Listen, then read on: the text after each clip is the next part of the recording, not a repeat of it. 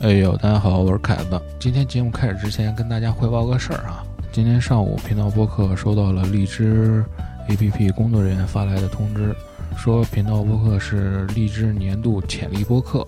我一打开 APP 之后一看，哟，还真是上榜了！我说， 首先非常感谢荔枝这个平台对频道播客的认可，再一个就是这个年度潜力播客奖呢，也是大家的每一次点赞、留言、转发所换来的，也是非常感谢大家的支持。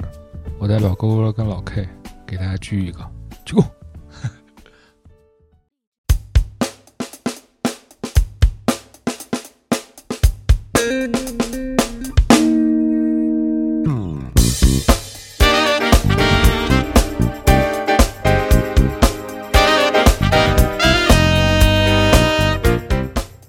哎呦，大家好，这里是频道播客，我是陆凯，啵啵啵啵啵的妈的 fuck！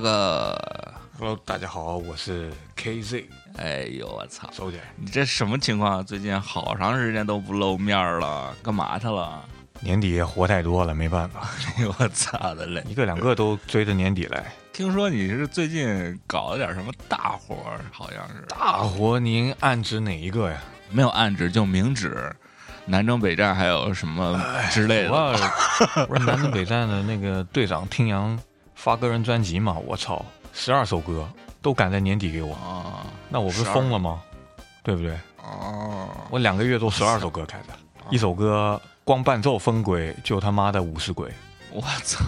那咱该说不说，这电脑是不是该换了？我操！ 你还别真有点真别卡说，啊我这一零年的 Mac 一点都不卡，贼鸡巴流畅。是不一是？零年，你敢信吗？ 10年年 Mac 我还在用，我操！那你跟我前段时间卖掉的那个卖的差不多，但是我那是个 MacBook，我这是 Pro，就是那个机箱的 Mac，咱这不也换了吗？咱这不也是鸟枪换炮了吗？是感觉快很多我了。操，贼丝滑，贼用英文说叫 smooth， smooth，smooth。啊跟着老 K 学英文。哦，行行行，咱今天这期节目啊，应该也是今年最后一个节目了。这期节目也有点 smooth，你这最后一期，你说最后一期，我怎么莫名其妙感觉有点伤感呢？其实也不是，这期节目上线的时候应该是二零二三年十二月三十一号，就是今年的最后一天嘛，也是今年整个频道播客的最后一期节目，嗯，倒没有那么伤感，就是今年铁铁的完成了更新目标这个 KPI。哦，不容易啊，对，哥儿几个都比较给力，一期没落下。还得是你给力，因为你剪的真的是他妈的不 容易。咱今年年初的时候定是一年更新两期，哎，不是什么一年更新两期，一个月更工新作了，我操，一年 两期，呃，一个月更新两期，然后今年妥妥更新了二十四期。真牛逼。嗯，真的是换在国内任何一个电台哈，咱这质量水平、作品的精度啥的、都没没得挑。完了以后，咱这有限的时间里做这么多东西，操，这得到了这个业界大咖的认可啊，认 可非常的开心啊！认可。我我跟你说，真的，这不是在节目里捧凯子，不论跟谁我都说操，咱那兄弟叫毕凯，这个后期能力在这个播客界绝对是顶流的，啊绝壁是顶流的。那个感谢感谢感谢，不止不止，宇宙宇宙顶流。飘嗯了，飘了，飘了。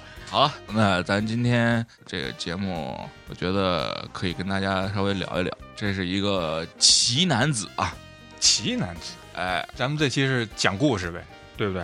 啊，讲个小故事。那咱今天开始吧，因开始吧为你开看始吧上周的时候，嗯，看了一个那个加拿大那边的一个新闻，说这个时尚界啊，有一个人叫 Peter Naga ，Peter Naga，啊，Peter Naga，他有十四项性侵罪名成立了，我操，这么多，然后可能会面临的至少是十二年的这个监禁。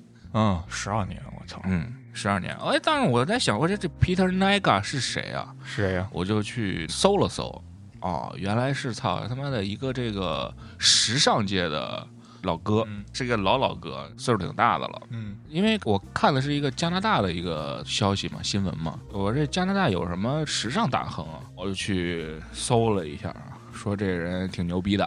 他这个据说哈，就是网上给出的这个资料是有九亿加币的这个净资产，我操，这么多钱，对，然后他也以这个九亿多加币的这个净资产，也曾经多次进入到了这个加拿大富豪排行榜的前一百。哦，成功人士，哎，就这个老头儿，一九四一年生人，说到现在八十多了，说怎么还能有这个呢？然后接着再看，就有好多消息了，说这个老头儿上到戴安娜王妃，下到刚出道的这些小嫩模，只要是他身边出现过的女性，基本上都被他明里暗里的吧骚扰过。也就是因为他这个比较有有钱，嗯，哎，甚至连巴哈马的这个总统都给他拉过这个小皮条。我 操，够狠的呀，而且在他身上有一个特别神奇的一个点，嗯，也而且也是大家众所周知的一个点。是什么呀？这老 Peter 啊，是他们一个科技修仙派的忠实信徒，嗯，就整点什么那种电子木鱼儿啊什么之类，这都小儿科，在人家那儿就是顶级的这个实验室，你知道吗？研究的就是这个干细胞移植科技。我操，还是他妈人才，嗯，这老头儿啊，咱慢慢说，后边儿他妈的真的是让我真惊了，让我意识到了这有钱真的可以为所欲为这块儿，嗯，怎么说？真的可以搞为所欲为这块儿的。嗯咱先说说他这个历史背景啊，嗯这老头儿是出生在一九四一年的芬兰，啊，芬兰人，对他自己回忆那会儿就说，那地儿他就是冷，嗯哎，相当冷。嗯，正他常，也可能也是接受不了芬兰的这个冷吧，然后举家一家子就搬到了这个加拿大去了。加拿大也冷啊， 这不就说呢吗？搬他妈搬加拿大去了，我以为会搬到东南亚去呢，搬加拿大去了。搬到加拿大以后呢，那会儿岁数也稍微大点儿了，嗯然后家里呢就是一家人的这个生活吧，也算是稍微有好转了。哎，嗯老皮特呢，也就是顺利完成了这个高中，还进入到了这个商科院。毕业后，他就进入到了一家百货公司，当了一个柜哥。其实柜哥，咱们现在理解，其实就是有点像带货嘛，就是卖货，然后看着不起眼儿，但是其实当时来说还是比较前途无量的。然后这老 Peter 呢，跟李佳琦其实也有点类似，属于祖师爷，哎，能说会道，脑袋瓜子还比较灵活。然后呢，这老哥当时年轻的时候长相还不错，啊，很快就把这个销售额做到了第一名，嗯，还给自己整了点儿那种粉丝客户，意思就是说我一来卖货就有人来付钱，不管这东西好还是不好。嗯然后很快，反正就做到第一嘛。他本来以为啊，这个商场的这个销售经理的这个位置啊就是手拿把掐了，在手里了，基本上。嗯，但是没想到比他资历更老的一个 Office OG 给撬走了这个职位。我操，这老 Peter 呢，就操看不下去了吧，就离职了。就不干了，我操，嗯，反正离职以后那得找活儿干呀，对吧？嗯就跟家里人呀，还有在朋友的这个帮助下呀，弄了一个这个服装品牌吧。嗯但是这个客户呢，嗯，主要面对的是三十五岁以下的这个年轻职业女性。哦，这小作坊当时投入其实挺有限的，而且你要说是找这个名模来给自己站个台啊，或者是走走秀啊之类的，基本上是不太可能了。嗯就是在那个没有网络营销的这个年代啊，嗯其实像我说这种广告走走秀啊什么的，基本上也就只能靠这些来，对，靠这个模特走秀啊，或者是就线下宣传嘛来维持。对，但这老 Peter 呢，他妈的当时弄完这些个之后，嗯连一张像样的广告都弄不起，就是广告印儿印不起。嗯然后他没办法呀，他说那我也得把这个品牌推出去啊，对吧？对，他就想到了一个最原始的方法，什么呀？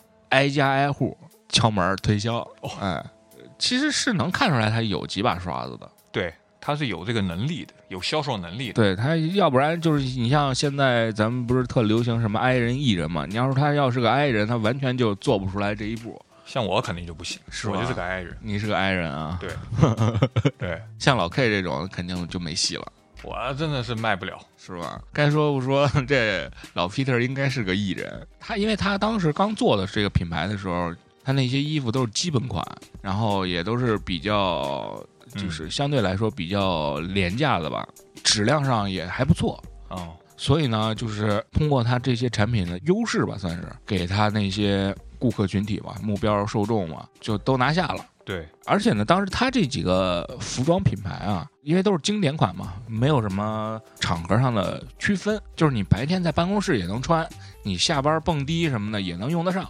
所以说，就是当时刚刚入入到这个年轻职场的这些女孩们都非常喜欢这个品牌，嗯，因为当时你看，像老 Peter 做这个品牌的时候，香奈儿啊、迪奥啊什么之类的那些大牌儿，其实也已经有了。嗯，但是跟那些大牌儿比呢，那它这种就是属于那是就便宜，呃便宜接地气，对，而且它这个眼光也还不错，搞到了几个咱现在话怎么说叫爆款嘛，是吧？哦，他当时给这个衣服弄了几个这个 slogan，意思就是说，操，当你穿上哥们儿的这个衣服以后，视觉效果马上瘦十斤我操，有这么厉害？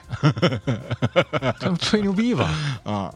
然后这个价格呢，也一度从一开始的几美元，然后一直飙升到这个一百多美元一条，而且是一裤难求。起来 了呗，那个牛仔裤嘛。嗯，而且就是 Peter 这种，就是它这个产品啊，它不光是给你提供相对质量较好的衣服，而且还给你提供这些什么，比如说衣服长了给你裁个边儿，哦，还有哎定做的这种，呃，对对对对对，而且它当时的售价就是七美元嘛，啊合到人民币就是五十块钱左右吧。嗯，当时的汇率五十块钱左右，嗯、对，非常合适。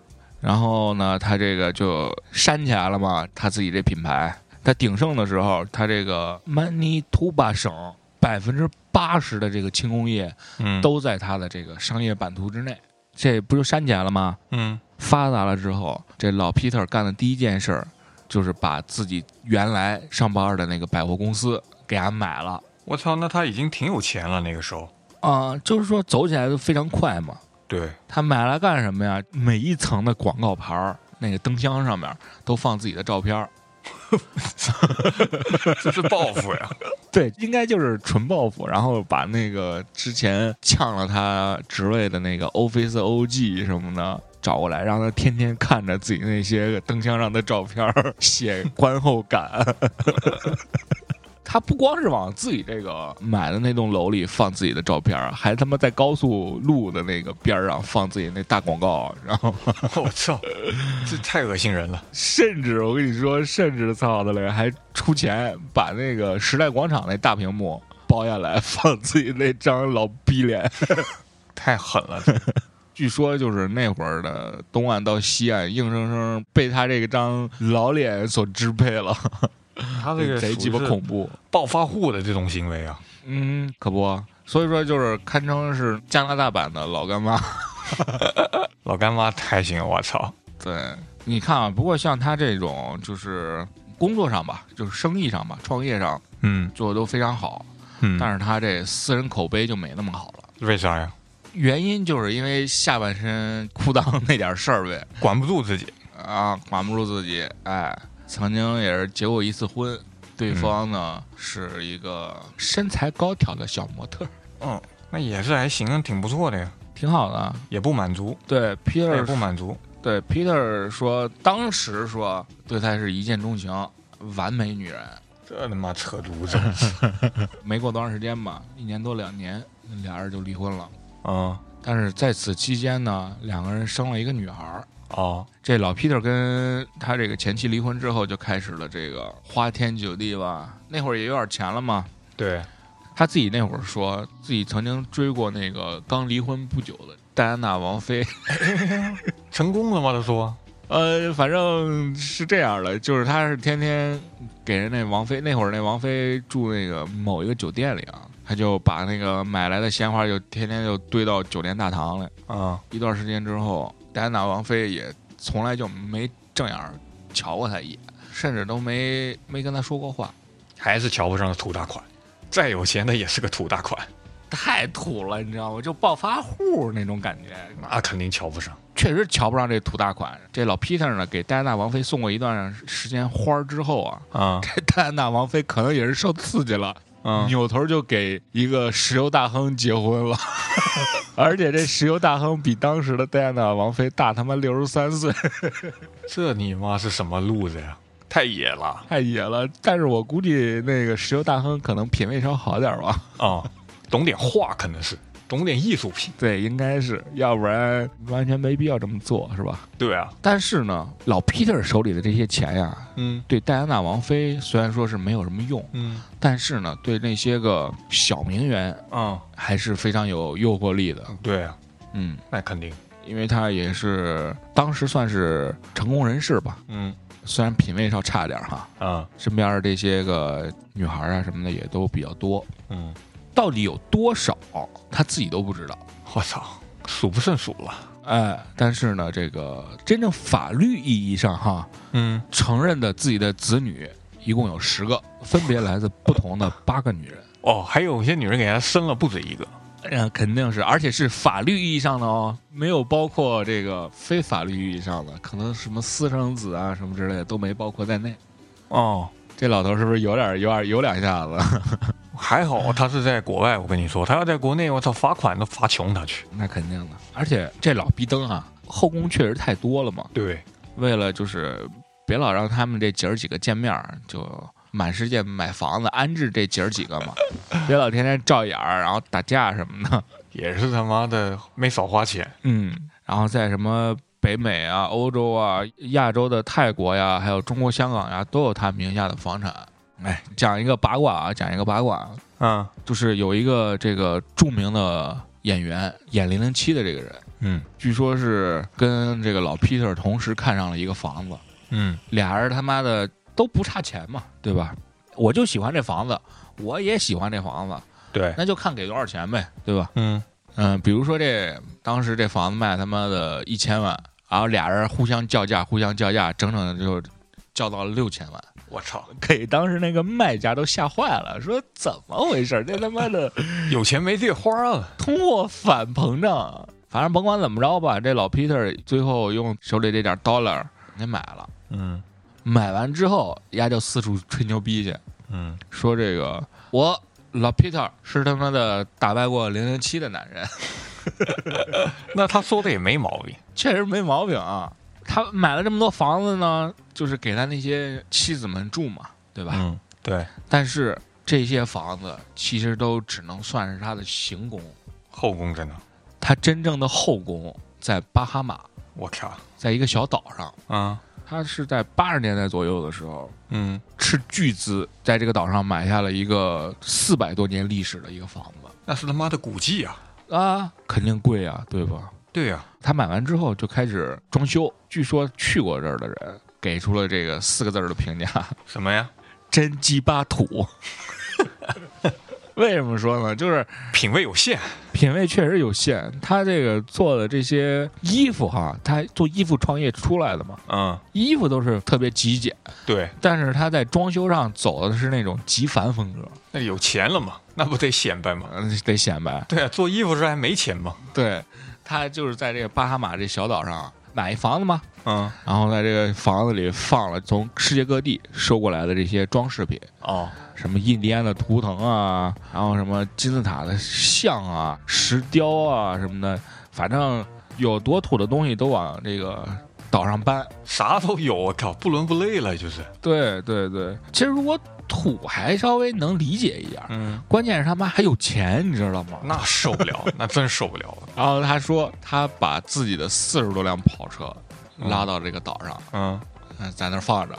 但是这小岛真的特别小，你知道吗？嗯就是咱如果要是骑电动车啊，嗯从那小岛上绕一圈儿，嗯，连充电都不用充，他他妈搞了四十多辆跑车放那岛上，也不知道干嘛的，有意义吗？反正在那儿放着呗。 然后他还专门买了几个这个叫碎石机，是买来干嘛？碎石机自己造房子呀？不不不，他把那石头打碎嗯，放到沙滩上，然后呢？然后就在那儿放着，这这挺没意义啊！这举动是什么意义啊？就在那儿放着，他妈的，也不知道这老哥是什么意思，可能国内的某一个著名房地产商跟人家学的，据说是嗯因为他打过的那个沙子什么的都比较碎嘛，比较稀嘛，嗯，就是触感上会比较好。哦然后大家在上面玩的时候，可能感受会稍微好一点吧。哦，刚才说了嘛，就是他在满世界各地买房子什么之类的，说是他的行宫，嗯，他把自己的后宫放到了这个巴哈马。他为什么要放到巴哈马？为什么呀？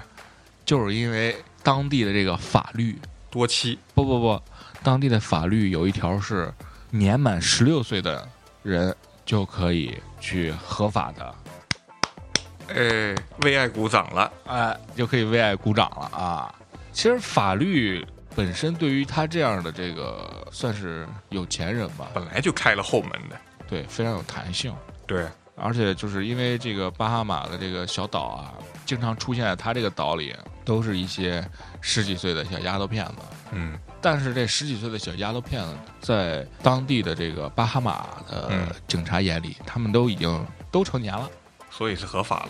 嗯，而且就是说，经常来老皮特别墅的这个女孩儿啊，啊，其实这些女孩儿的家庭都是一些没什么钱的，没什么钱的这个家庭。然后这老皮特呢，就是以给公司选模特为名儿为理由，嗯，然后把这些女孩儿骗过来，说：“操，来挣钱吧，姐们儿，想什么呢？这儿操都是妈尼啊！” 真他妈够黑。对，其实说是找模特儿都是什么胡说八道。其实就选妃，嗯，然而更多的时候他都不需要自己去选，你知道 吗？你这你说这个啊，你让我想到国内之前那男艺人也是，说什么找什么找什 么，最终也是帮自己选妃。啊哎，对对他也加拿大人 开的啊，他也加拿大人，哦，对呀、我操，是是我是是靠是是，加拿大没哎憋好屁你呀、说你说加拿大怎么老出点这些个怪鸟？是啊，这真的是没有办法理解。哎呀。 然后呢，然后找完模特不就是得给人家走秀吗？就去房间里走个秀嘛，演出还得安排的嘛，对不 对？对吧 演出的演出还得安排对。对的呀，然后其实他更多的时候他都不用自己去选角儿，嗯，就是哎哪天说收到消息了，说老 Peter 明天来岛上啊，然后岛上的这些个酒吧呀、夜店呀什么的，这些老板就开始主动帮这老 Peter 选角儿了。哦，对，就是哎大哥，我这儿有一个姑娘，你要不要看看？都给他拉上皮皮条了，我靠，对，都开始拉拉皮条。不过就是你想想，就是像当时哈、当时来说，一个十几岁的孩子、小孩儿，嗯跟一个这个他妈好几十岁的这个老头老逼灯嗯，去搞这些事儿，其实还有点反，还有点有点有点不太合适的，对吧？对，但是老 Peter 从来没把自己划入到糟老头的这个行列里，哦，他认为他自己是个年轻小伙儿，对他甚至都不认为自己是中年人。哦，这哪来的自信呢？哎，这你就咱再说到下一个话题。嗯，因为这老 Peter 觉得“老”这个字眼儿嗯根本就不应该存在，哦，他觉得这也太虎逼了，就是人一定能长生不老的那种。然后这老 Peter 就开始研究这些长生不老的这些事儿了，嗯，这就是真正到了今天咱们的这个主题上了。然后他为什么能从这一众老色逼当中脱颖而出呢？一众老色逼当中啊，嗯，他是完全走成那种老变态这块儿了。为什么会成这样？嗯就是要从十多年前嗯，这老皮特公开说过，说操人嘛，一定要活到一百二十岁，努努力呢，一百五十岁也不成问题。 他为什么会这样说呢？对啊，手里有点东西，他才会这样说的，对吧？嗯，你要说凭空说，那纯胡说八道，那也不太现实。是啊，他手里的这个法宝就是活体干细胞移植，这听着挺大一个词，是吧？嗯，这个技术据说啊，从上个世纪九十年代就开始研究了。哦，到了二零零五年的时候，才有了这种突破吧。嗯就是科学家说的啊，嗯，科学家说就是先从婴儿的这个脐带血当中可以分离出来具有强大再生能力的这个干细胞，嗯，然后再通过和人类的上皮细胞和卵子相结合，嗯他们就在这个实验室里造出了一个生命之源——胚胎干细胞。嗯呃，理论上说哈，嗯用这样的干细胞可以无限生成嗯皮肤还有毛发任何人体上的构成部分。嗯其实就这么说吧，嗯，就是老 K 今天头掉了，头掉了，你这个说的有点大了，你这样说吧，嗯，老 K 比如说之前特别喜欢自己身体上的一根汗毛，啊啊，然后这根汗毛在某一天不小心洗澡的时候掉了，掉了，老 K 就特别沮丧，说：“我操，这是我心爱的汗毛掉了。” 怎么办？我想让它回来，怎么办？然后你就可以通过这个干细胞，让他再给你做一个出来，再给你生成一个汗毛出来。啊，再说大一点儿，就比如说老 K 这个以以耳朵为生的，对吧？嗯，以耳朵为生的这个工作，哪天不小心耳朵掉了，也通过这个能再给你造一个耳朵出来，而且是完全匹配的。内脏的行吗？行啊，心坏了可以再造一个。可可以完全没问题。它就是让你分分钟回到出厂设置，就这我操，项那技这术，技术够狠的呀！哎。这就是为什么说这老 Peter 能在公共场合吹牛逼说“操，我有返老还童的这个信心”，因为在他的这个眼里来看啊，就是换掉自己身上老去的东西，嗯，就跟升级个电脑意思差不多。哦，内存不够了加内存，不行就换呗，是不是？嗯，听起来像这种黑科技，其实真正操作起来就没他说的那么简单。嗯，因为这项技术就是人体的这个胚胎干细胞嘛，主要是来自于跟婴儿有关的这些东西。因为婴儿的这个里面还有更全面的这个有一个术语叫 ES 细胞，咱也不知道这是干嘛使的，太深了，不懂。反正就是某一个细胞吧，嗯，就能从胚胎和受精卵中分离。我不知道你有没有看过一个恐怖片儿，叫什么呀？叫《三更之饺子》，哦，看过呀，那个那个谁，影帝演的嘛。它里边有一个有有有一个姐们儿，就是嗯，用婴儿的这个胎盘还是什么东西做嗯成了饺子，对，杨千嬅跟梁家辉的那个电影。哎，对对对对对，让自己重返青春，智斗小三儿。嗯，但是这个操，到了老 Peter 这个这儿就更变态了。怎么变态了？你看这个杨千嬅是他妈吃别人的对，胎儿，嗯，对吗？这老 Peter 这老丫的吃他妈自己的胎儿，我操，哎，你知道吗？他就是让那些，因为他不是在那岛上选妃嘛，嗯，就跟那些女孩发生关系，嗯发生关系以后就怀孕嘛。嗯，他让人家怀孕，但是他怀孕到一定时间的时候，他让人家打掉。那人家同意吗？那人女孩也会不同意啊。我有妈尼啊！而且巴哈马那个地方，就警察什么的都已经被收买好了，嗯，就是我管你同不同意，你必须得这么干，要不然你就别从这岛上走。我操，而且再说回来，不是让你白怀孕的，也不是让你白堕胎的，给你钱，嗯，对吗？而且咱刚才前面也说了，一般来到这儿的这些个姑娘都是家庭条件不是那么好的，她面对这种金钱的诱惑吧，是吧？嗯，可能也就从了。对，关键这老登啊，嗯，找那些怀孕的女孩儿，还都找一些处女。我操，真他妈会。据他自己说，就是这样的生出来的这个胎盘什么之类的更好。嗯，然后这帮女孩儿呢，怀上孕之后再打掉自己的孩子，打完这个孩子之后，嗯，这老皮特就把他们打发掉了，嗯，就说：“哎，走吧，走吧，咱今天就到这儿吧，哦，差不多了，嗯到这儿吧。真的是他妈的够狠的”。然后这老皮特啊，就开始不断的挑战这个，就是因为他已经有了这些个肯为他怀孕的这些女孩嘛，嗯，有了这个之后，他得有技术啊，他这些技术去哪儿找啊？然后他就找在北美那边儿跟这个东西相关的一些工作室，不是什么工作室，实验室、嗯实验室究中心，对结果就都被否掉了。不人性啊。对，说这个有点违背人伦道德了，对啊，不能这么干。而且这项技术目前也只针对于动物，嗯，哪怕是要使用人类的卵子，也只能使用未受精过的。对，嗯，但是这老 Peter 没有放弃啊，说操，哥们儿有钱，那就换个底线更低的地儿呗。总有人为了钱会干。对对，或者就是找一个干脆没有底线的地方。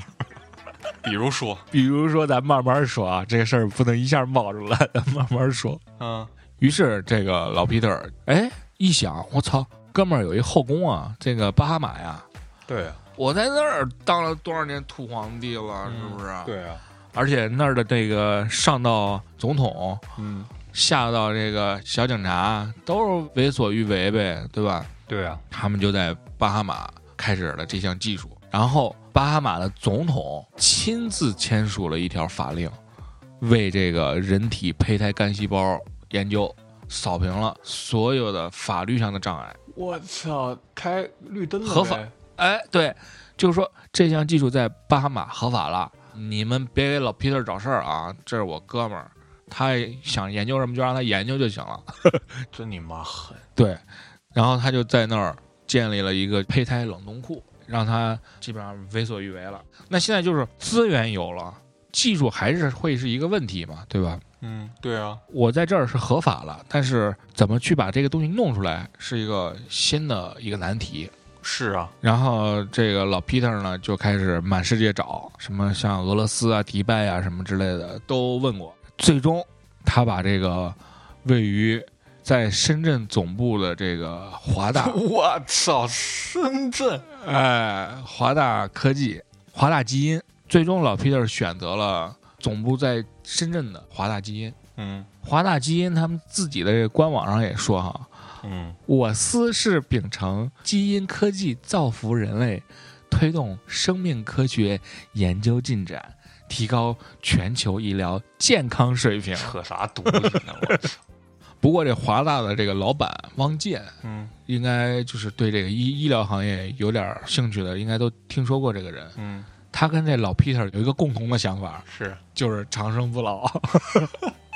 那是全人类共同的想法。关键是这老汪建呀、还曾经在我国的一个节目里啊说过，嗯，他的梦想是让所有人都活到一百岁。他就自己想活到一百岁就得了。反正甭管怎么说吧，俩人一瞥即合，相见恨晚。嗯那老 Peter 对外也说，我在华大基因已经投了上亿美子的这个钱了，嗯，而且每年都会至少两次到中国验收成验收成果。嗯，华大基因呀、为这个老 Peter 的这个长生不老提供了什么样的支持啊？什么知识？两边说的不一样。这还能不一样？对，华大那边说，他们只是进行一些简单的基因测序和分离的这个工作，啊、并没有涉及到干细胞这个领域，哦也没有使用过老 Peter 送过来的样本进行实验和培养。啊，撇清关系了。但是老 Peter 自己说，华大基因才是这口青春不老泉的绝景人。嚯，他们不仅在研究上取得了多项重大突破，更是跳过了动物实验的这一个步骤，直接开始在人身上进行实验。而这一号实验品就是这个老皮特自己。这他妈的，我估计华大应该也不会给他们，即使做了也不会对外说的。但是老皮特哪知道中国这一套啊，是吧？他这个老皮特自己也说，自己曾在三年里接受了六次胚胎干细胞的移植，让自己的七十岁的身体回到了五十多岁的身体状况，吃嘛嘛香，身体倍儿棒，一口气儿上六楼不沾气儿。那他这个照片上看得出来他衰老的痕迹吗？其实我自己的感受哈，啊我嗯当时翻这个资料的时候，我自己的感受也是，确实是看起来年轻一点儿了，但是没那么明显。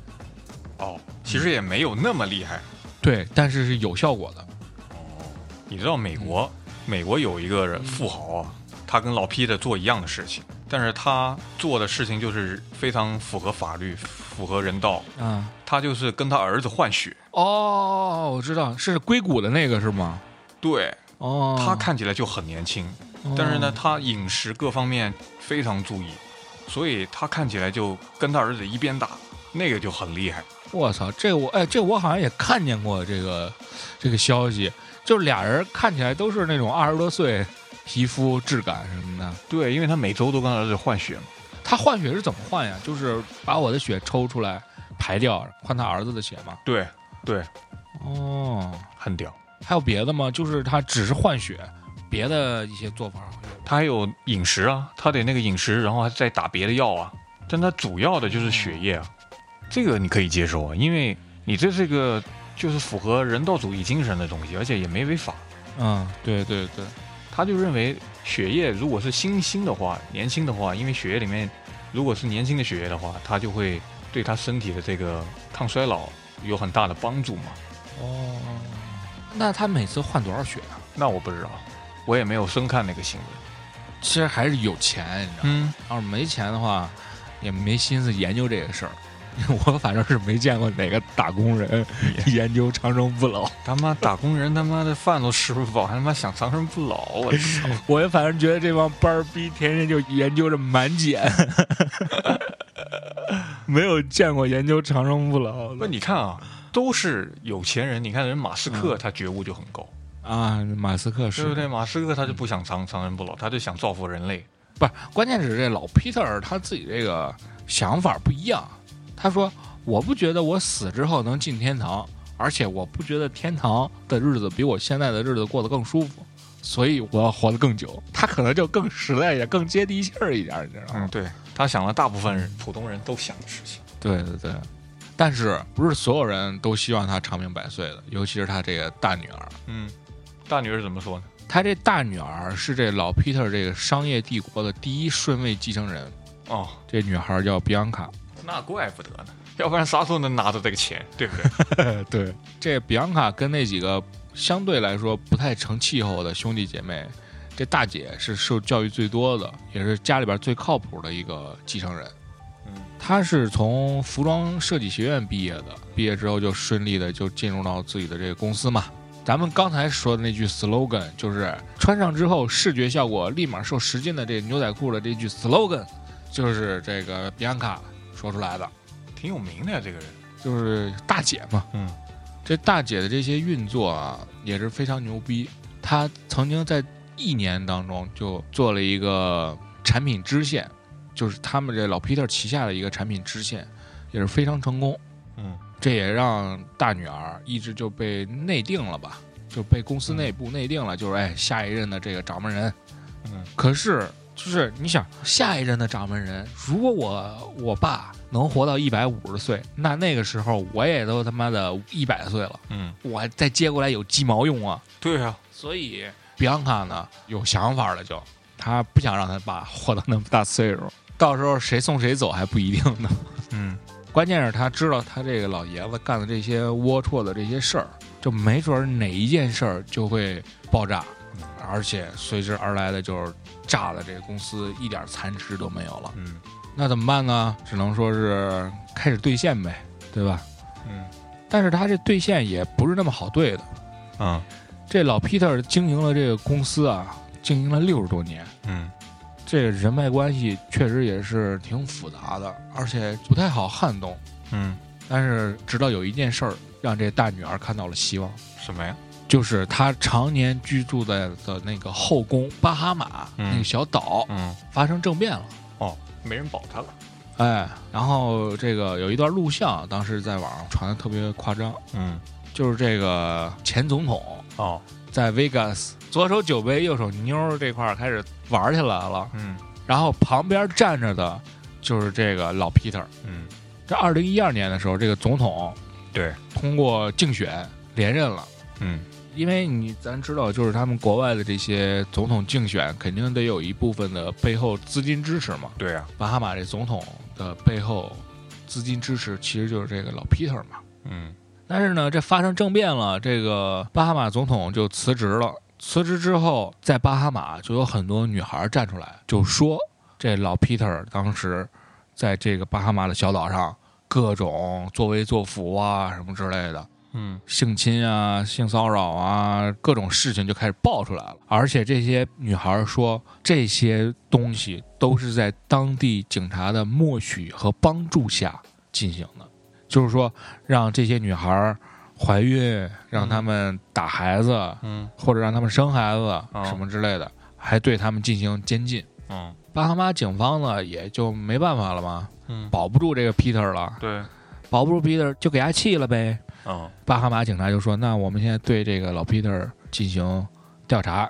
啊，”很快，没多长时间嘛，老 Peter 在巴哈马那个小岛上的全部财产没收了。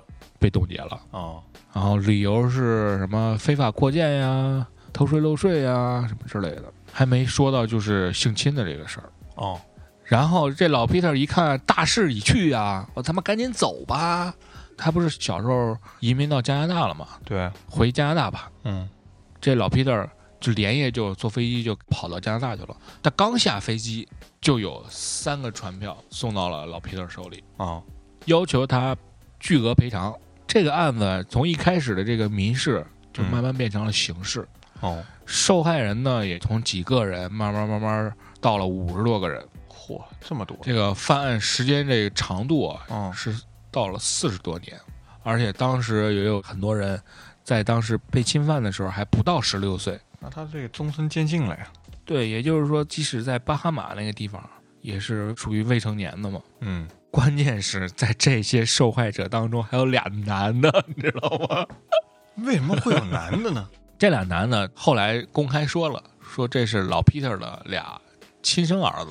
为什么也到了这个受害者的这个当中呢？